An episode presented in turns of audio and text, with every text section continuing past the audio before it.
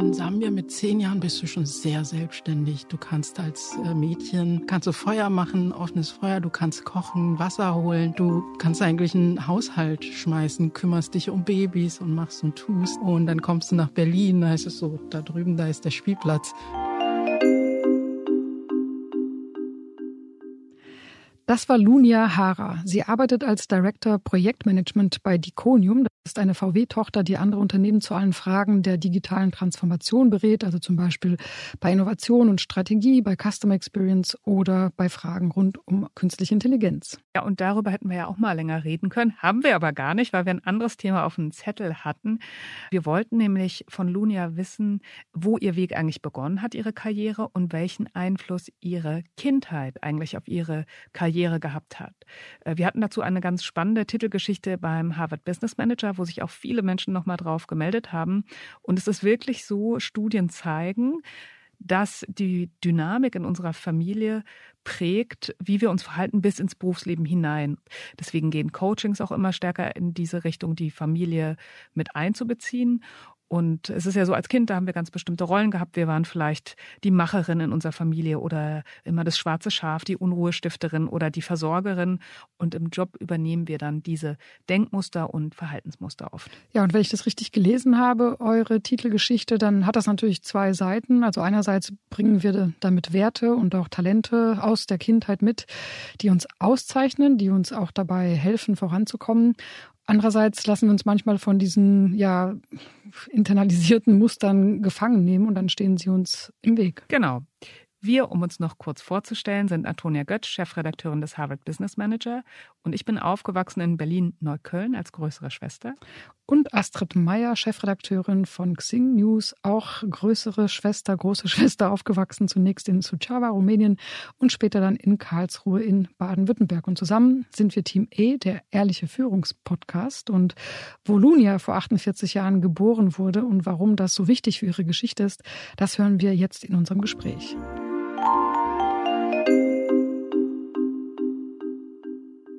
Liebe Lunia, wir sprechen ja heute darüber, wie die Kindheit den eigenen Stil geprägt hat oder prägt. Daher vielleicht gleich die erste Frage für alle Menschen, die vielleicht von dir noch nicht so viel gehört und gelesen haben.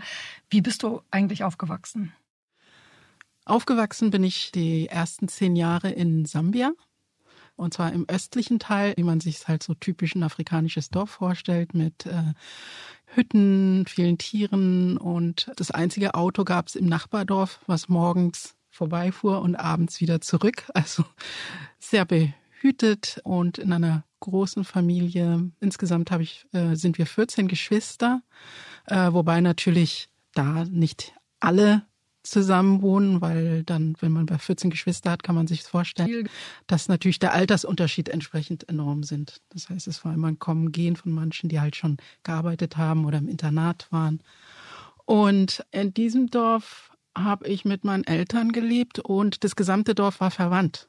Das ist vielleicht auch nochmal wichtig zu wissen, dass irgendwie alle, die da rumliefen, in irgendeiner Form mit mir verwandt waren. Entweder waren es Cousins, Tanten, Onkels unterschiedlichen Grades. Und da bin ich auch zur Schule gegangen bis zum, ja, bis zum Ende der dritten Klasse und bin dann mit zehn Jahren nach Deutschland gezogen, ohne meine Eltern mit meiner Schwester damals. Und ja, da frage ich mich, also ich bin in Berlin aufgewachsen, kannte viele Leute, die um mich wohnten, natürlich nicht. War das für dich ein Schock oder wie hast du diesen Wechsel auch für dich erlebt? Von diesem Dorfleben und dann hierher zu kommen? Und wo bist du angekommen? Ja, ich bin damals also direkt aus diesem kleinen Dorf nach äh, Berlin gezogen. Ich glaube, was man dazu erwähnen muss, ich glaube, wenn du mit zehn Jahren damals in Sambia, wir hatten ja gar keine Medien, wir haben keinen Fernseher, keine Zeitung. Mein Vater hatte ein Radio, aber das heißt, du hattest als äh, Zehnjährige gar keine Bilder. Was ist Deutschland? Außer so ein paar Bilder, die so rum oder Gerüchte, die rumkursierten, so ja, das ist das Land der Weißen und da kannst du so viel Fleisch essen, wie du willst. Und da drückst du an die Wand und dann geht das Licht an. Und äh, in einem anderen Zimmer drückst du auch an die Wand und dann kommt da Wasser.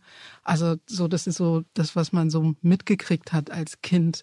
Und du kannst da so viel Bonbons essen, wie du willst.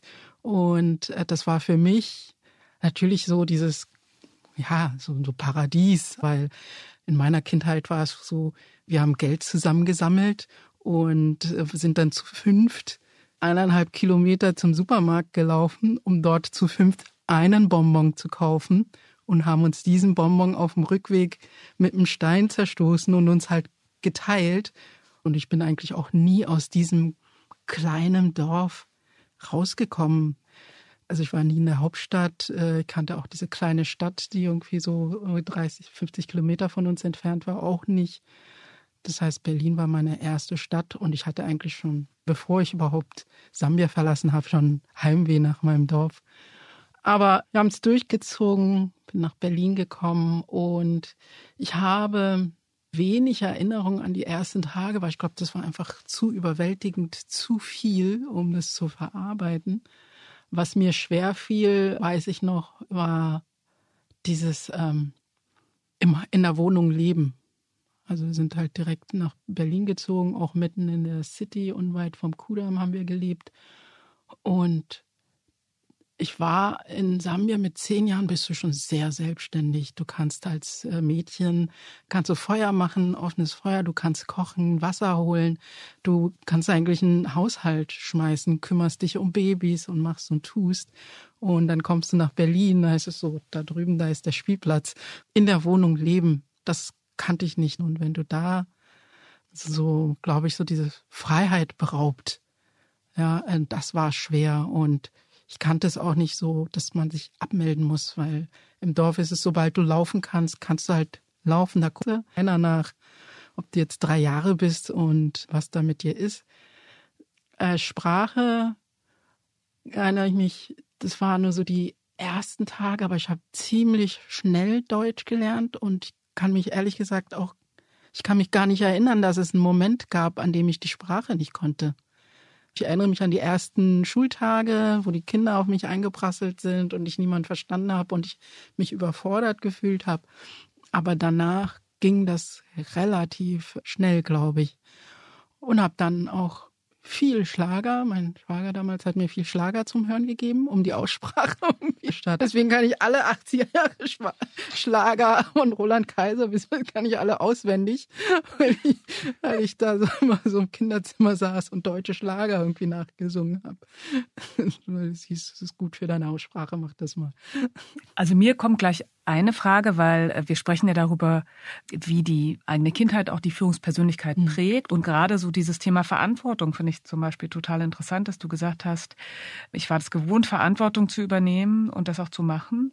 Also wie ist das auch etwas, was vielleicht in deiner Karriere wiederfindet? Ja, so Verantwortung übernehmen fällt mir nicht schwer, weil ich äh, von Anfang an und äh, da gehört aber auch Teamfähigkeit mhm. ähm, in so einer großen Familie, aber halt auch in einer Dorfgemeinschaft aufwächst. Da ist es halt normal und selbstverständlich, dass man sich gegenseitig unterstützt, aufeinander achtet und auch anderen hilft, weil man ist halt auch immer an irgendeiner Stelle bist du immer auf andere angewiesen. Ja, so dieses, äh, ich sage mal, diese, diese Individualität, wie sie halt teilweise hier zelebriert wird, würde da gar nicht funktionieren. Wir hatten nicht so viel als Kinder. Ähm, auf so, so Geschenke, Spielzeug gab's nicht, mussten wir selber machen. Und ähm, Weihnachten, da haben wir zum Beispiel uns in, in, in, als Kinder in Gruppen organisiert und einfach gearbeitet. Also schon so sieben, acht, neun Jahren einfach gearbeitet auf den Feldern von irgendwelchen Leuten, die uns dann entweder eine Ziege oder ein Schwein oder halt Geld gegeben haben. Und damit haben wir dann halt unsere Weihnachtsfeier so als Kinder organisiert, damit wir uns das kaufen konnten, was wir wollten. Und ähm, das, was wir wollten, war dann letztendlich Brot. Ich kann mich ganz schnell wieder zurückerinnern und sagen so, hey, schau mal, wo du herkommst. Du hattest, du hast dir mit fünf Leuten Bonbon geteilt und warst total glücklich. Ja, und hast zu Weihnachten ein Kleid geschenkt bekommen, ein neues Kleid. Das war so das Weihnachtsgeschenk und du warst total happy. Und ich glaube, das ist so, was mir halt persönlich einfach hilft, dass ich mhm. immer wieder sagen kann, keine Angst haben vor Rückschritten, weil ich denke so, puh, du bist schon so weit gekommen und wo du herkommst, da ist es alles äh, was soll denn groß passieren? Ja, also ich, ich finde, viele Menschen haben ja diese, dieses Karriereangst oder Angst vor Rückschritten. Das habe ich gar nicht. Weil ich mir immer wieder sagen kann, also du hast früher auf dem Boden geschlafen und jetzt hast ein Bett, ist das nicht großartig?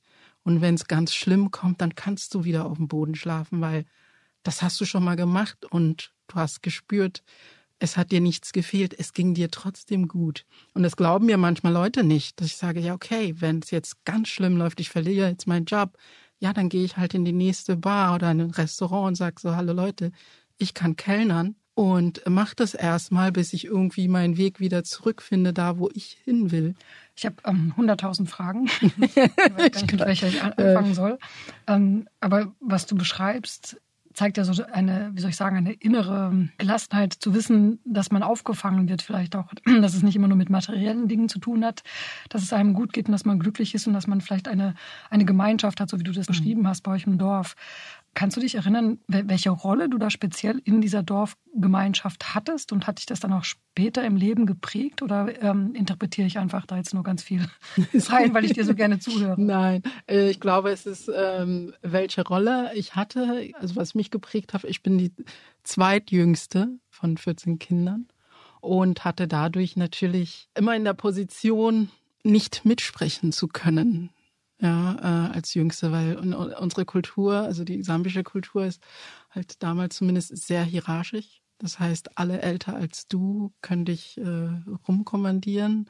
Du darfst, äh, durftest nicht äh, groß äh, widersprechen. Und eigentlich, wenn dir andere ältere Aufgaben aufgetragen haben, dann hattest du das zu machen. Du musst dich dann irgendwie trotzdem irgendwie versuchen, damit klarzukommen, durchzuboxen. Auf der anderen Seite wartest du letztendlich auch drauf, dass du endlich älter bist in dieser Position und auch welche hast, die du rumkommandieren kannst. Und das geht ja sogar noch tatsächlich bis ins Erwachsenenalter. Also das heißt, diese Struktur löst sich nicht unbedingt auf. Das heißt, wenn ich mit meinen älteren Geschwistern heute spreche, dann merkst du es sofort.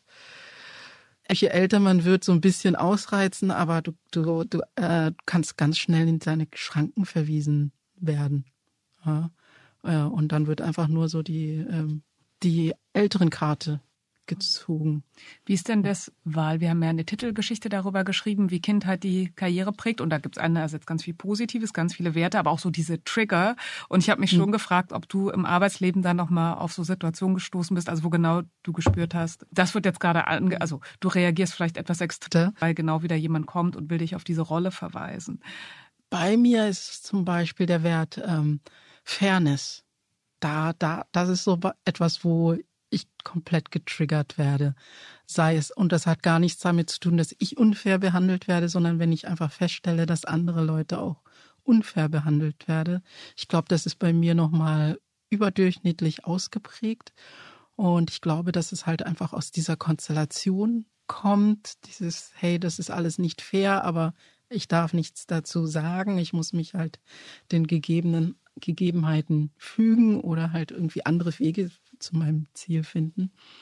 Das war mir selber gar nicht so bewusst, bis ich einmal eine Situation hatte, wo ich selber extrem reagiert habe und äh, mit einem Kollegen, der in meinem Team war, aber das hatte mir selber tatsächlich auf die Art und Weise, wie ich reagiert habe, Probleme mit meinem eigenen Vorgesetzten gebracht. Und äh, was mich veranlasst hat, darüber nachzudenken, woher kommt das und warum hast du das eigentlich? Und ähm, bin letztendlich darauf gekommen, ja, wahrscheinlich äh, das aus meiner Kindheit heraus, dass ich selber nicht das ausdrücken durfte und sich das jetzt wahrscheinlich eher so zeigt.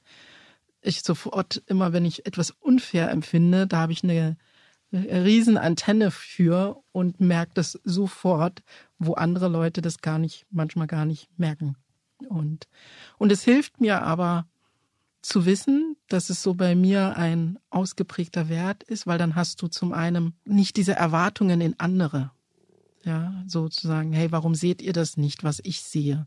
Mhm. Und ich glaube, dafür hilft es schon, äh, für solche Situationen sich bewusst zu machen, was sind so meine Werte, sei es negativ oder positiv? Weil wir auch dann auch in der Lage sind, es halt auch zu steuern. Du hast unterm Strich eine bombastische Karriere bis jetzt gemacht, bist ähm, im, im Top-Management bei Diconium. Welche sind denn die, die Werte und auch die Trigger aus deiner Kindheit, wo du sagst, das hat mir geholfen, das hat mich gestärkt und das hat mich dahin gebracht, wo ich jetzt bin? Ein Wert ist, glaube ich, ähm, der sowohl positiv als negativ ist, ist äh, Anpassungsfähigkeit. Das hat mir in den ersten Jahren sehr geholfen, habe aber dann irgendwann mit der Zeit gemerkt, dass es eher, eher noch auch blockieren kann. Ja, weil du dann halt äh, die Anpassungsfähigkeit auch dazu führen kann, dass du an irgendeiner Stelle deine eigene Persönlichkeit aufgibst. Ja, und deswegen sage ich mal, es ist sowohl positiv, hat mir in den ersten Jahren äh, geholfen, aber ähm, habe dann irgendwann mit der Zeit gemerkt, okay, es bleiben aber dafür viele andere Sachen auf der Strecke, äh, weshalb ich eher dahin gegangen bin, dem eher entgegenzuwirken und zu sagen, Anpassung ist nicht immer in jedem Fall gut. Und das andere ist die Verantwortung für sich selber. Also mein Vater hat uns sehr früh beigebracht, das ist so ein Running Gag in unserer Familie. Schule hört niemals auf. Das hat er uns sehr, sehr früh beigebracht. Diese Verantwortung für sich selber zu nehmen, zu haben und immer nach mehr zu streben. Das äh, und sich Ziele zu setzen, das ist etwas, wo mein Vater mich sehr geprägt hat. Weil das war jemand, der immer nur in, also mein Vater war jemand, entweder, ähm, der hat immer vorgegeben, was du machen sollst. Also der hat gefragt was willst du machen? Wenn du gesagt hast, ich weiß es nicht, hat er dann vorgegeben, hat gesagt, alles klar, dann machst du das. Das heißt, du hast irgendwann gelernt, so, ah, okay, wenn, bevor ich ins Gespräch gehe, mache ich mir mal Gedanken, was ich machen will, damit er mir nicht was aufdrückt. Und, und das hat mich halt irgendwo schon, dass ich immer mir immer Ziele setze. Ja, äh, weil das kriegst du dann halt nicht mehr, nicht mehr raus. Aber ich finde, man kann es gerade so schön sehen, auch an dem, wie du es beschreibst. Das ist ja das Thema mit den Werten. Also meistens, so wie du es auch beschreibst, äh, so habe ich es auch aus meiner Coaching-Ausbildung mitgenommen, übertreiben wir die Werte, die wir eh haben. Also es steckt ganz viel Positives drin, mhm. auch ein Wert wie Fairness, mhm. Gerechtigkeit oder eben auch Zielorientierung. Da würde ja jeder sagen, es ist erstmal toll. Aber manchmal rutschen wir dann halt eben in so eine ähm, Überdosierung, dass es eben wir anfangen, uns selbst damit zu schaden, also es einfach zu übertreiben. Ja, vielleicht kannst du noch mal teilen, wie bremst du dich da selbst aus? Oder hast du irgendwelche Indikatoren, wo du merkst, ach, jetzt wird es ein bisschen zu viel?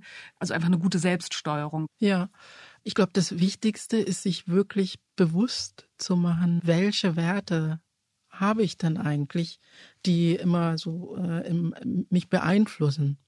Weil ich glaube, den meisten Menschen, die wissen das gar nicht. Und wenn ich nicht weiß, was es ist, dann kann ich mir gar nicht bewusst machen, kann ich das gar nicht steuern. Ja, das heißt, ich äh, vielleicht bin ich ein Choleriker oder jemand, der eher andere kontrollieren will, nicht loslassen kann. Und ich glaube, wenn man dann weiß, was ist das eigentlich, was das dazu führt, dass ich permanent andere kontrollieren will, was steckt dahinter, kann ich das auch gar nicht steuern. Und ich glaube, das ist halt immer, glaube ich, das äh, Wichtigste dass ich natürlich weiß, okay, wenn ich mir dauernd immer neue Ziele, das kann natürlich auch zu Stress führen oder Überförderung führen.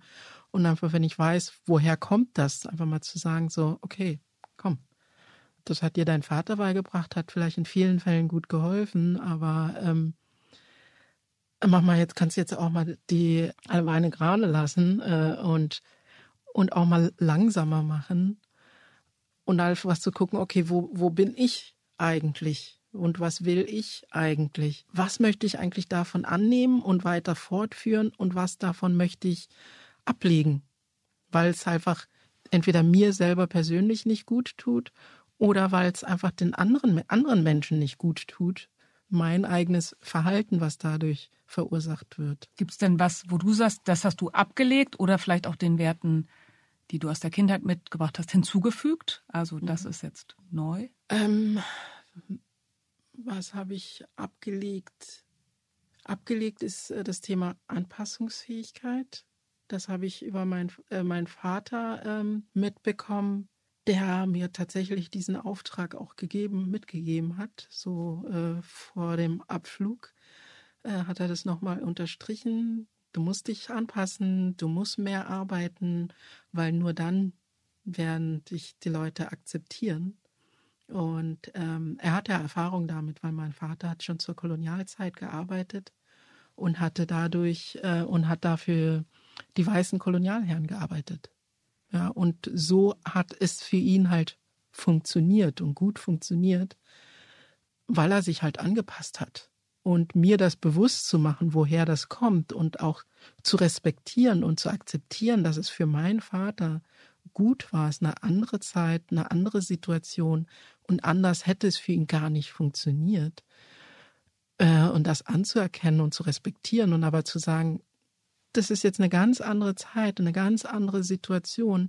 Du musst diese Anpassung gar nicht mehr machen. Dass es nicht immer darum geht, besser sein zu anderen, sondern ich gebe mein Bestes und auch das Thema Akzeptanz nicht mehr um Akzeptanz kämpfen wollen und zu sagen, ich muss mich anpassen, ich muss das machen, damit man mich anpasst, habe ich eine Zeit lang sehr stark gehabt, sondern zu sagen, ich bin, wer ich bin und ich bin so, wie ich bin und ähm, ich lasse es den anderen offen. Entweder akzeptiert ihr das oder halt auch nicht. Aber wenn man nicht akzeptiert, dann ist es für mich auch nicht schlimm, weil äh, dann suche ich mir andere Leute, die äh, mich so annehmen, wie ich bin. Wie kam das denn bei dir, dass du angefangen hast, darüber zu reflektieren? Ich frage deshalb, weil ich glaube, inzwischen für Führungskräfte ist es eine Selbstverständlichkeit, dass man sich auch ein Coaching nimmt, dass man über seine Werte reflektiert und so weiter. Es gibt aber durchaus auch eine Generation, die das überhaupt nicht äh, für, für wichtig erachtet hat. Und auch heute noch viele vielleicht, die denken, das brauche ich alles nicht, das ist alles so äh, Psychogedöns. Also wie, wie kamst du dazu, dass du wirklich so tief in die, diese Glaubenssätze auch eingestiegen bist? Ich finde das total faszinierend. Ja, ich glaube, das kam tatsächlich, als ich angefangen habe, mich mit, der, mit meiner Führungsarbeit stärker auseinanderzusetzen und überlegt habe, woher kommt eigentlich, ähm, also als, als ich anfing mit der, also selber Führungskraft war, empathisch, äh, angefangen habe, empathisch zu führen, kam ich natürlich in eine Diskrepanz mit entweder meinen eigenen Vorgesetzten oder anderen Kollegen, weil ich einfach Dinge sich zeigten, wo ich dachte, ist man doch, ist doch eigentlich selbstverständlich, dass man äh, so mit äh, anderen mit, Mitarbeitern oder Kollegen umgeht.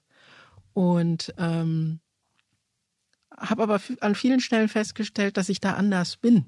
So, und dann kam ich aber in Gewissenskonflikt.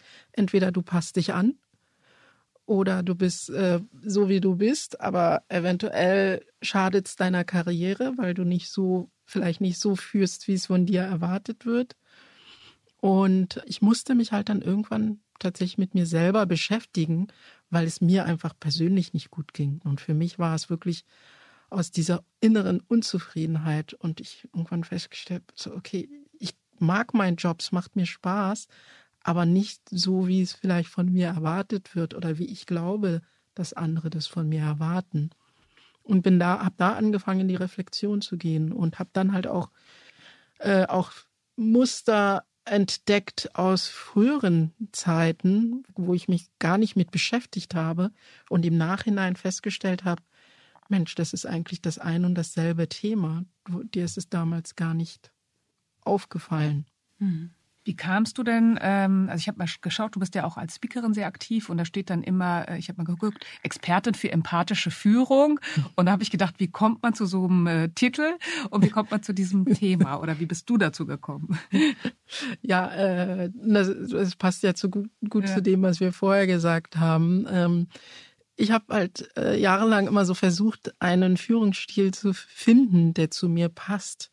Ja, und einfach durch diese Diskrepanz zwischen dem, was man selber erlebt von eigenen Vorgesetzten oder Kollegen und das Thema Anpassung mhm. äh, tat mir persönlich nicht gut und habe das tatsächlich einfach bewusst entschieden. Das machst du jetzt nicht mehr. Du bist jetzt so, wie du bist. Du äh, trägst ein Afro, ob es jetzt jemandem gefällt oder nicht. Du ziehst an, was du willst, ähm, ob es jetzt äh, jemand kommentiert oder nicht oder gut findet oder nicht. Machst du einfach und habe das halt auch in der Führungsarbeit umgesetzt und habe ähm, einfach festgestellt, dass es zum einen erstmal primär mir selber viel besser ging und die Arbeit wieder mehr Spaß machte, aber halt auch meinem Team, dass es sehr gut ankam.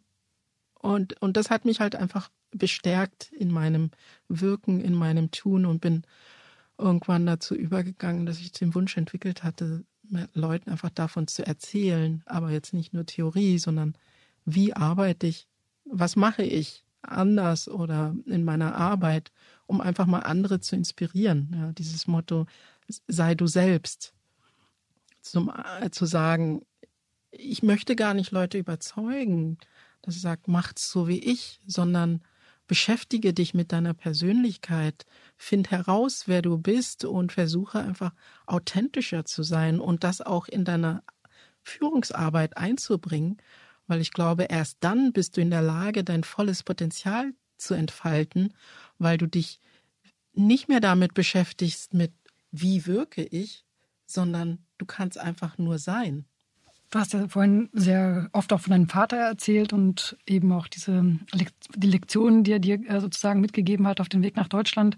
Gab es auf der anderen Seite auch bei dir in der Familie oder im, im, im Dorf oder wo auch immer ein Vorbild eher so in Sachen Empathie? Also hat dich auch in der Richtung jemand beeinflusst früh? In Sachen Empathie, ehrlich gesagt, habe ich selber äh, komischerweise genau über Empathie habe ich nicht nachgedacht.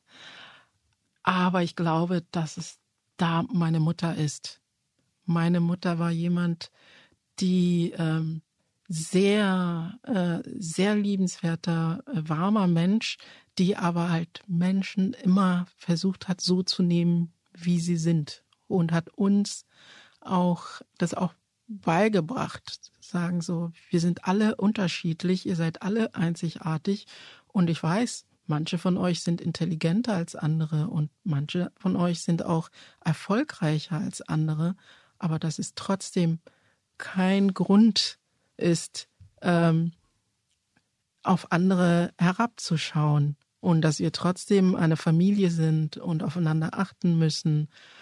Und ähm, das fand ich immer wieder faszinierend, diese äh, Akzeptanz der ähm, Individualität ja, ich habe auch äh, das ein oder andere Mal Unternehmen äh, und verlassen müssen. Hm. Ich hatte ja vorhin schon gesagt, dass ich ähm, 100.000 Fragen habe. Das werden im Laufe des Gesprächs ja nicht immer mehr. Aber eine muss ich jetzt loswerden, weil die mich selbst auch immer so beschäftigt. Also du bist ja mit, mit zehn nach Deutschland gekommen. Ich bin mit sieben nach Deutschland gekommen, aus einem ganz anderen Land, aber auch einem anderen System, also aus dem Sozialismus, aus Rumänien damals. Mhm. Das sind ja dann doch schon Brüche im Leben. Also man kommt ja von einer Welt in eine komplett andere. Das hast du ja am Anfang des Gesprächs beschrieben. Wie hat das denn deine Karriere geprägt? Ich glaube, ich bringe eine große Flexibilität mit dadurch, dass ich halt zwei Kulturen kenne und mich in zwei unterschiedlichen Kulturen jonglieren muss.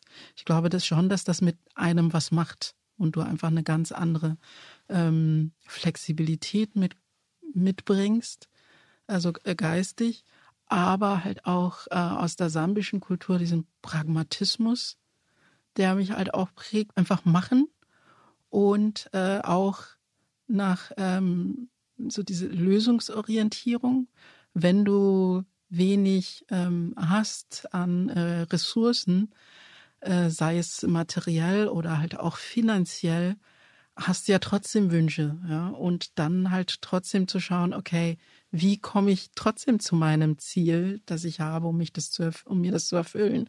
Und ich glaube, da sind andere eher noch am ähm, planen, gucken und hier und, und ich bin schon so, ja, lass uns doch erstmal, lass uns das doch einfach so machen. Dann probieren wir es und dann, wenn es nicht funktioniert, dann ähm, können wir es ja immer noch wegschmeißen und neu angehen. Und das ist etwas, was ich ähm, in mir stark habe, aber ich halt auch bei anderen äh, Sambianern oder Afrikanern merke und ich auch denke, an vielen Stellen wünsche ich es mir auch hier. So dieses, lass uns doch einfach machen. Apropos einfach mal machen, ähm, in welchen Berufen und Karrieren sind deine Geschwister denn gelandet? in welchen Berufen und ja, also ich fange mal an mit meinem kleinen Bruder, auf den bin ich äh, sehr stolz. Zum einen, wir haben ja Hierarchie. also das heißt, dadurch, dass ich die zweitjüngste bin, habe ich irgendwann äh, einen Trick ange, habe gesagt so, ich kümmere mich nur um alle, die jünger sind als ich. Und das heißt, mein kleiner Bruder, alle älter als ich. Könnt ihr zusehen, wo ihr bleibt. Wenn, bitte fragt mich nicht nach irgendwas. Und wenn dann nur, wenn ich das will, weil ich bin ja die Kleine, eigentlich müsst ihr mir geben. Aber Gott sei Dank war mein kleiner Bruder auch noch sehr erfolgreich und ist viel erfolgreicher als ich. Das heißt, ich musste mich da nie äh, um den äh, kümmern. Der ist halt sehr schnell selbstständig, äh, hat ist eine selbstständig und hat jetzt ein, ein großes äh, Unternehmen im Bereich ähm, Druckerei und Print. Die eine ist Anwältin. Dann habe ich einen, der hat auch einen Fotokopiershop. Äh, meine andere Schwester war Journalistin. Dann habe ich zwei Brüder, die sind Farmer. Eine war Dozentin an der Universität, die andere war, Schwester war Lehrerin. Und oh Gott, ich muss, ich versuche mir jetzt alle, doch ein bisschen zu viele. Also genau, die eine, eine Schwester ist Schneiderin, die andere arbeitet im Hotel. Hm, Gott, habe ich jetzt, ich weiß nicht, ob ich jetzt alle erwischt habe, aber ähm, kunterbunt. Man kann sagen, genau, es ist alles. Das ist alles dabei. Eine letzte Frage. Wir haben auch viele junge Führungskräfte, die zuhören, die am Anfang ihrer Karriere stehen. Was sind so deine Tipps aus deiner Erfahrung? Vielleicht zwei oder drei Tipps. Was sollten sie tun? Was sollten sie tun? Zum einen lernt zuhören. Ganz, ganz wichtig. Mehr zuhören als selber sprechen. Und versucht auch zwischen den Zeilen zu sprechen und den Menschen zu sehen. Und versuchen nicht zu voreingenommen oder sich selber so ein Bild, was man hat, im Kopf zu bestätigen. Dann Fragen stellen. Ihr müsst nicht alles wissen, weil in den meisten Fällen wissen die Menschen selber sehr gut, wo sie Herausforderungen haben, wo sie Unterstützung haben. Äh, das heißt, habt da keine Scheu vor Lücken äh, oder dass man meint, ich muss alles wissen, sondern fragt. Das andere ist tatsächlich, sei du selbst, versuche authentisch zu sein und nicht ein Muster, was man irgendwo mitgekriegt hat oder irgendwie ein Bild von einer Führungskraft, das man vielleicht im Kopf hat, darzustellen, sondern zu versuchen, seine eigene Persönlichkeit in die Arbeit reinzubringen, authentisch zu sein mit den Mitarbeitenden und auch mal seine äh, Fehler und Schwächen eingestehen und offen kommunizieren, weil das ist letztendlich das, was ganz schnell Verbindung aufbaut und Vertrauen aufbaut. Weil wenn andere Menschen einfach merken, okay, ähm, hat auch die gleichen Probleme und Ängste wie ich, das schafft die größte Verbindung, als wenn man irgendwie mit seinem Wissen und Können irgendwie prahlt. Ich glaube, wir könnten noch stundenlang weiterreden. Wir sind schon bei einer Stunde, wir machen weiter und weiter und weiter. Aber wir müssen jetzt zum Schluss kommen. Ähm, es war super spannend. Vielen Dank für die Insights und für das tolle Gespräch. Danke. Vielen Dank auch von mir. Danke, dass ich hier sein durfte.